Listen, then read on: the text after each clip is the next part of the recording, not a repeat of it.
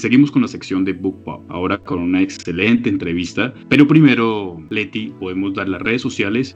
Muy bien, estamos ya en el último tramo del programa. Te cuento, obviamente, que podés comunicarte con nosotros al 3571 6988 58. Si no sos de Argentina, ponés el más 549 para nuestro WhatsApp. En Facebook, Leticia Rubio-Tribu Contenidos. En Instagram, Tribu-Contenidos podés bajar la aplicación de la radio Tribu Contenidos allí y tenerla ya en tu celular. Es muy, muy livianita, así que no vas a tener problemas con el espacio. Obviamente encontrarnos en www.tribucontenidos.com.ar y en el canal de YouTube Tribu Contenidos que vamos a empezar a subir eh, todos los programitas o por lo menos las notas de los programas para que los puedas volver a escuchar las veces que quieras. Ahora sí, empezamos con nuestra entrevista. Presenta la voz Angie Pagnota para todos nosotros. Angie Pagnota es escritora argentina, periodista, editora, community manager, vive actualmente en Berlín, Alemania. Es cofundadora y directora de Somos Berlín y directora y editora de Forletze, ediciones y revista Kundra. Así que Angie, bienvenida a Pop Art. Muchas gracias, muchas gracias por la invitación. Bueno, primero felicitarte, estuve viendo todas sus redes sociales y su blog lo vamos a poner eh, en las descripciones de su foto, después mañana ya cuando subamos todo lo del programa, así la pueden encontrar y pueden seguir su trabajo. Nosotros desde acá queríamos preguntarte qué es para vos ser escritora eh, y qué, bueno, qué es lo que te ha moldeado, qué concepción te ha moldeado a lo largo de tu carrera. Bueno, muchas gracias por las felicitaciones primero. Eh, para mí ser escritora tiene como dos vertientes. La primera es eh, tratar de poner en, palabras cosas que a lo mejor pasan desapercibidas en el día a día o en el, o en el cotidiano y, son cosas que a mí me generan mucho interés o mucha curiosidad o, me sirven como casi sin querer de disparadores de, algún texto o algún, o algún cuento o algún incluso disparadores de novelas. Em, y también tiene que ver con una, digamos, una, una algo aledaño que, es con la parte terapéutica. A mí de alguna manera escribir me, sirve o me funciona muchas veces como algo terapéutico, porque es como una vía de canalización de, de sentimientos de imaginación y también de una fuerza interior que siento a la hora de, escribir y de sentarme a pensar una idea o a desarrollar un personaje. Es como que en ese momento em, lo más parecido que puedo decir es como cuando uno pinta un cuadro o, dibuja o esa concentración que viene con el hacer, eso también me, resulta terapéutico. Entonces es como que encuentro esas, esas dos aristas en, el mismo oficio. Em, es algo que em, de alguna manera lo fui moldeando con el tiempo. Yo soy una escritora joven, no, hace mucho, demasiado tiempo que empecé, pero siempre tuve el hábito desde pequeña de escribir. Em, es anecdótico, pero siempre llevaba una libreta a todos lados desde que tengo cinco años y escribía impresiones, qué sé yo, del día, de, cosas que me iban pasando, de cosas que veía. Em, de hecho, algunas las tengo, entonces no es que había una elaboración muy importante, pero el, el la cosa de registrar las cosas y de, y de hacer algo con esas cosas que uno va registrando, creo que es lo que fue moldeando al día de hoy eh, mi oficio o mi, o mi forma de escribir. Pero digamos que eso es bastante interesante, Angie, porque el tener, digamos que una bitácora, un borrador prácticamente de todo lo que vives, de todo lo que haces, de todo lo que ves, es relativamente importante para un escritor. Sí, sin duda, sin duda lo es y además es un ejercicio porque mm, no solo para la memoria, sino también para, para la práctica y y el, hábito. Hay mucha gente que siempre eh, dice que que quiere escribir pero no sabe cómo, no sabe cuándo, no sabe... Y creo que, por ejemplo, la cosa de registrar em, las pequeñas cosas del día, tampoco tan elaborado, ¿no? Lo que a uno le salga y, casi medio improvisado, creo que puede ser una buena manera de empezar, ¿no? Em, y en mi caso eso fue lo que, lo que surtió efecto en mí y que después pude relacionar con mi otra profesión que es el periodismo. El periodismo también tiene mucho de, esa introspección y también de del, volcar en palabras algo cotidiano que pasó un hecho y, ponerlo en, palabras y ver qué sucedió con eso. Eh, a mí en particular me interesa mucho la forma de crónica, entonces también eh, a lo largo de todo este tiempo fue como, como la forma natural que fui encontrando en las dos cosas. Y en cuanto a la inspiración, Angie, buscas la forma, obviamente, al tener un registro, pero buscas una forma aparte o alterna de tener inspiración o simplemente llega de repente? Mm, no, yo creo que llega bastante de repente porque hay un, em, hay un poco de lo cotidiano que hace que las cosas se vayan dando de forma natural, por decirlo de alguna manera. Al registrar, al llevar un, cuaderno a todos lados donde uno va registrando las cosas que pasan, o incluso ni siquiera son las cosas que pasan, sino eh, ves a dos personas por la calle con una gestualidad distinta o con algo en particular y ya eso te sirve como disparador. Entonces creo que, por ejemplo, en mi caso el cuaderno sirve para la inspiración justamente, para poder tomar, eh, yo abro el cuaderno en cualquier lado y leo una idea mínima y ya se me puede despertar algo para escribir, pero si no también tiene que ver con, con el quehacer que tengo eh, todos los días. Eh, yo leo mucho porque reseño muchos libros y leer indudablemente hace que se te despierten un montón de cosas y que si te gusta escribir tengas ahí disparadores o tengas de alguna manera la inspiración también consumo mucho cine y eso también ayuda a, digamos, canalizar mejor eh, la escritura. Entonces es como que depende de lo que la actividad que uno hace en el día también influye en, la inspiración. Muchas veces me pasa que, la inspiración viene después de que recién me, recién me levanto y soñé con algo en particular y eso va a servir para algo de alguna manera. Y a veces paso días sin recordar ni un sueño, ¿no? Pero es como que Em, no hay algo puntual que me lo detone, son, pueden ser incluso un aroma en la calle, o sea, puede ser cualquier cosa realmente. Es súper aleatorio en mí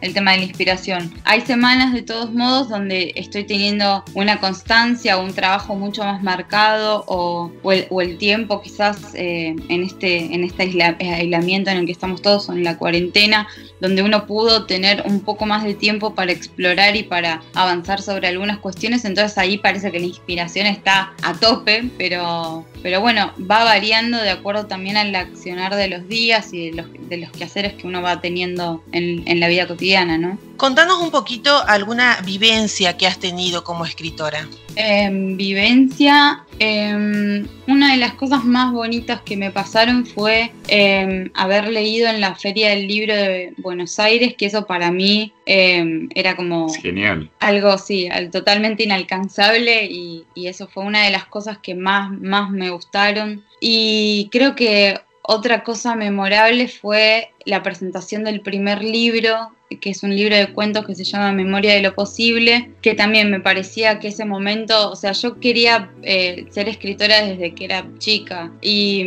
me parecía siempre como algo mágico e inalcanzable, que nunca iba a poder leer en la Feria del Libro de Buenos Aires y nunca iba a poder presentar un libro siquiera, o publicarlo mucho menos. Entonces era como, esos días fueron, fueron únicos, memorables y además me sorprendí en, en la presentación del primer libro que había tantísima gente y gente con la que no hablaba hace mucho tiempo, pero que estaban ahí, la gente de siempre, gente que ni conocía. Eh, fue fue súper lindo y, y, eso es como una de las, fueron las dos experiencias que más me, ahora por lo menos más me acuerdo y más me, más me marcaron de alguna manera y es bastante relevante eso para un escritor. Por ejemplo, memoria de, lo posible, los desiertos efímeros, eh, para que nada sea. Estos tres, para nombrarlo con un eufemismo, ¿cuál fue el que más te dio pelea al escribirlo? Em, curiosamente, el libro que más pelea me dio es uno que no está publicado. Ah, ok. ¿Cuál es? Como, eh, la verdad es que los cuentos de memoria de lo posible los escribí en 2016 em, y fue como la sumatoria de varias de varios cuentos que yo tenía em, escritos, que fui puliendo, fui puliendo una idea, el tema de la memoria eh, y un poco pasó lo mismo con la poesía de los desiertos efímeros. Eh, eran poesías que, que yo ya tenía escritas hace mucho tiempo, incluso en 2002 y también fue formándose un libro a raíz de, de, pensar en un hilo conductor, ¿no? El último libro, para que nada sea, también eh, no fue así, pero fue, fue súper fue espontáneo, casi un descargo y fue muy, muy, entre comillas, muy fácil de... Fue, un libro pedido además, así que fue eh, súper eh, distinto a los demás anteriores libros. Pero el que más rabia y el más difícil, el el que más padecí fue una novela que se llama Nada que no quieras, que mm, la mandé a algunas editoriales, que incluso me la solicitaron y todo, pero todavía no, tengo novedades y no sé bien qué va a pasar con esta novela, si alguna vez va a salir o no. Pero esa novela definitivamente fue la que, la que mm, me, hizo, me hizo dudar de todo. pero digamos que fue entonces el, libro, la novela que más te enseñó en tu carrera de, escritora. Definitivamente. Es, esa, esa novela para mí, si algún día sale, va a ser como... Em, esa va a ser mi recompensa, que todo ese trabajo que hice eh, finalmente pueda ver el exterior, porque fue una novela que me costó muchísimo, me trabajé muchísimo, que tenía una idea que al final después se fue moldeando, bueno, las cosas que van pasando cuando uno escribe. Se la presenté a algunos editores, un editor muy lúcidamente me dijo que estaba bien, pero, siempre hay un pero, que debía trabajar ciertas cosas y me recomendó la lectura de, de La ley de la ferocidad de Pablo Ramos. Y, yo fui por más, leí el libro, me encantó porque, digamos, en, siendo súper humilde en lo que voy a decir ahora, pero la novela de Pablo Ramos tiene algunos pequeños muy pequeños detalles que se pueden conectar con mi novela. Entonces, este editor me dijo, lee esa novela porque tienen puntos de contacto que te van a servir a vos para visualizar tu, propia historia. Y entonces la leí, me encantó y me, me, conecté con Pablo Ramos y empecé como un taller con él, donde él la verdad es que me ayudó absolutamente en todo, pero para hacer esta nueva novela tenía que derrumbar todo lo anterior prácticamente, o una gran parte, porque cambiaba el enfoque, cambiaban un montón de cosas y es como que ese trabajo fue súper, súper arduo. Pero bueno, yo ahora estoy conforme y ya la entregué y veremos qué pasa, pero es, esa novela sí fue la que, la que me enseñó que, que la facilidad que tuve de alguna manera en, en, otras cosas no iba a ser así siempre, que, era, que había sido algo muy, muy, muy especial y una bendición, pero no iba a ser siempre y de hecho no lo es. Al día de hoy me sigue pasando y, y pero bueno, es, es, parte de, es parte de este, de este oficio, ¿no? Y hablando de eso, de la publicación de libros, ¿cómo te llevas con ese proceso? ¿Te gusta? ¿Te incomoda? Mira, yo la verdad es que em, me gusta en cuanto a que tuve la suerte de que las personas que me publicaron fueron editores súper amables, eh, que confiaron en mi trabajo, pero que además me respetaron muchísimo como persona, eh, valoraron mucho la obra, no, no tuve ningún problema ni ningún destrato y sé que eso tampoco es lo, lo, lo habitual. Hay muy buenos editores en Argentina y muy buenas editoriales, pero hay algunas otras que eh, por amigos que también escriben que te, que te cuentan eh, el tema de los contratos, de cómo son y, la verdad es que da un poco de un poco de incertidumbre, ¿no? Ciertos manejos de algunas personas, pero la verdad es que yo por lo menos en mi experiencia con Peces de Ciudad y con Color Ciego Ediciones no tuve ningún problema y fue todo siempre muy de común acuerdo, todo la verdad que funcionó muy bien, así que no, no me puedo quejar, al contrario, fue, fueron súper buenas experiencias y eh, no puedo más que agradecer porque la verdad es que para una persona que recién empieza es muy difícil llegar a, las editoriales, llegar a, que te publiquen, llegar a que alguien te dé atención sabiendo que las editoriales reciben un montón de manuscritos, un montón de libros, gente que también quiere publicar eh, y no es fácil y más en Argentina que em, culturalmente nos cuesta todo mucho y que el proceso de producción cuesta plata y que hoy puede salir esto y mañana puede salir otra cosa. Hay muchas incontinencias en el medio y sin embargo estas editoriales por lo menos conmigo lo, lo han supido llevar de la mejor manera. Angie, tengo eh, algunas preguntas que Jefferson Vanegas él hace parte de un club de, de, lectores. El club se llama Club de los Poetas Muertos. Ellos lo que hacen es proponer un libro durante un mes y lo leen. Precisamente lo entrevistamos hace ocho días. Me propone algunas preguntas. Sí. Una, ¿cómo tener éxito como escritor en este siglo? Y si es cierto que para escribir una página de un buen libro, mínimo hay que leer 10 obras. ¿Qué dices? Em, yo digo en la segunda que sí, que la lectura es un proceso súper importante de la formación de un escritor, que la imaginación de un escritor también es muy em, debe ser muy rica para poder escribir, pero que también en la lectura de otros autores no solo hay eh, algo del estilo que se puede desprender, sino también em, algo del enfoque en cómo escribir, en cómo desarrollar los personajes, en cómo llevar una historia adelante. Hay digamos, hay mucha gente que dice, y yo un poco coincido en la idea de que ya todo está escrito. Em, hay historias de amor, historias de duelo, de desamor, de traición, de reencuentro, o sea, hay muchísima literatura escrita y para poder destacarse, un poco ya relacionando la primera pregunta, creo que hay que tener la capacidad de, de que esa imaginación que uno tiene, explorarla hasta el fondo y poder ir un poco más allá, no limitarse tanto a lo que uno quiere escribir únicamente, porque a veces lo que uno quiere escribir está limitando algo que puede salir del orden de lo espontáneo, em, que eso también es algo que aprendí yo con el tiempo. Antes me, me encasillaba mucho en una idea, como que quería que todo encajara en la historia, y a veces la historia es la que va a terminar encajando en otra cosa. Y entonces respetar un poco la voz interna creo que hace algo de la autenticidad que, creo que puede servir como para poder destacarse. Y sobre todo la humildad y,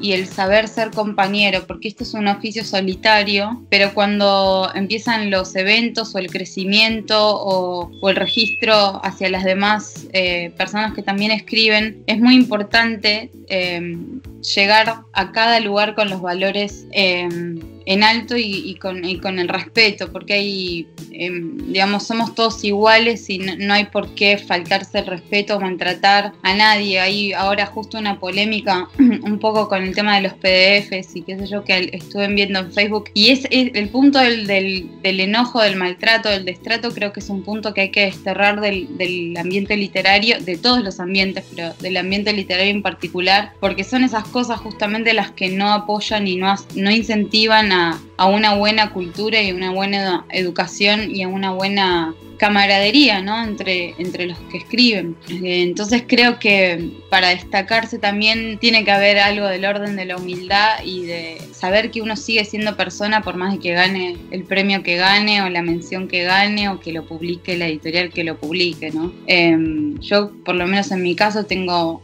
ese estatus puesto en mi cabeza y, espero que nunca se me vaya, porque creo que eso va a determinar un montón de cosas sobre mí más que de mi carrera en sí. Angie, te agradecemos muchísimo que nos hayas dado el tiempo para poder conocer tu trabajo. Tenés un blog, contanos un poquito de eso y eh, bueno, nosotros vamos a poner todos los links para que puedan adquirir el libro de Angie. Eh, tenemos ya el PDF de el primero que escribió que vamos a hacer un sorteito que ya estuvimos mencionando al principio del programa. Pero eh, contanos un poquito de tu blog y qué pueden encontrar en eso, en él. Eh, bueno, en el blog eh, que es angiepañotablog.wordpress.com encuentran más o menos todas las cosas que fui haciendo en, en otras, en las convocatorias literarias y me han publicado en en otras revistas, en España o en algún portal de Argentina están todas las notas que me hicieron también.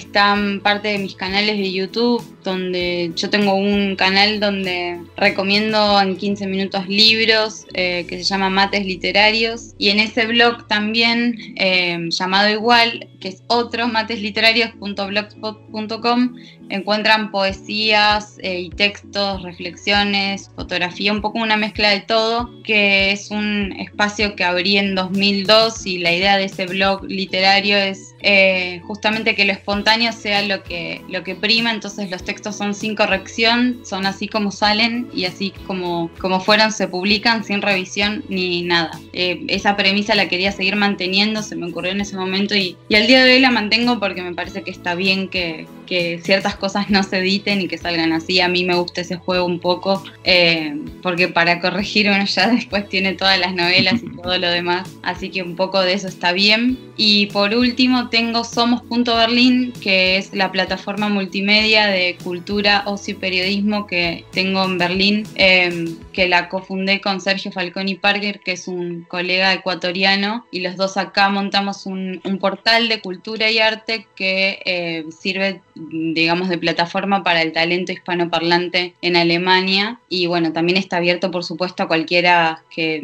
quiera participar en él. Eh, y esas son un poco las cosas que estoy haciendo en este momento. Pues Angie, muchísimas gracias por estar con nosotros en Pop Art. Igual el blog es genial, así que pueden visitarlo, pueden seguirla en redes sociales, en Instagram como arroba Angie Pagnota y estar al tanto de todo lo que pase con, con su carrera, con sus libros, con sus nuevas publicaciones a futuro. Angie, un placer eh, haberte entrevistado en Pop Art. Muchísimas gracias a ustedes por la invitación, la pasé súper bien y bueno, para los que estén escuchando, ánimo y muchas gracias por, por el espacio que me han dado hoy.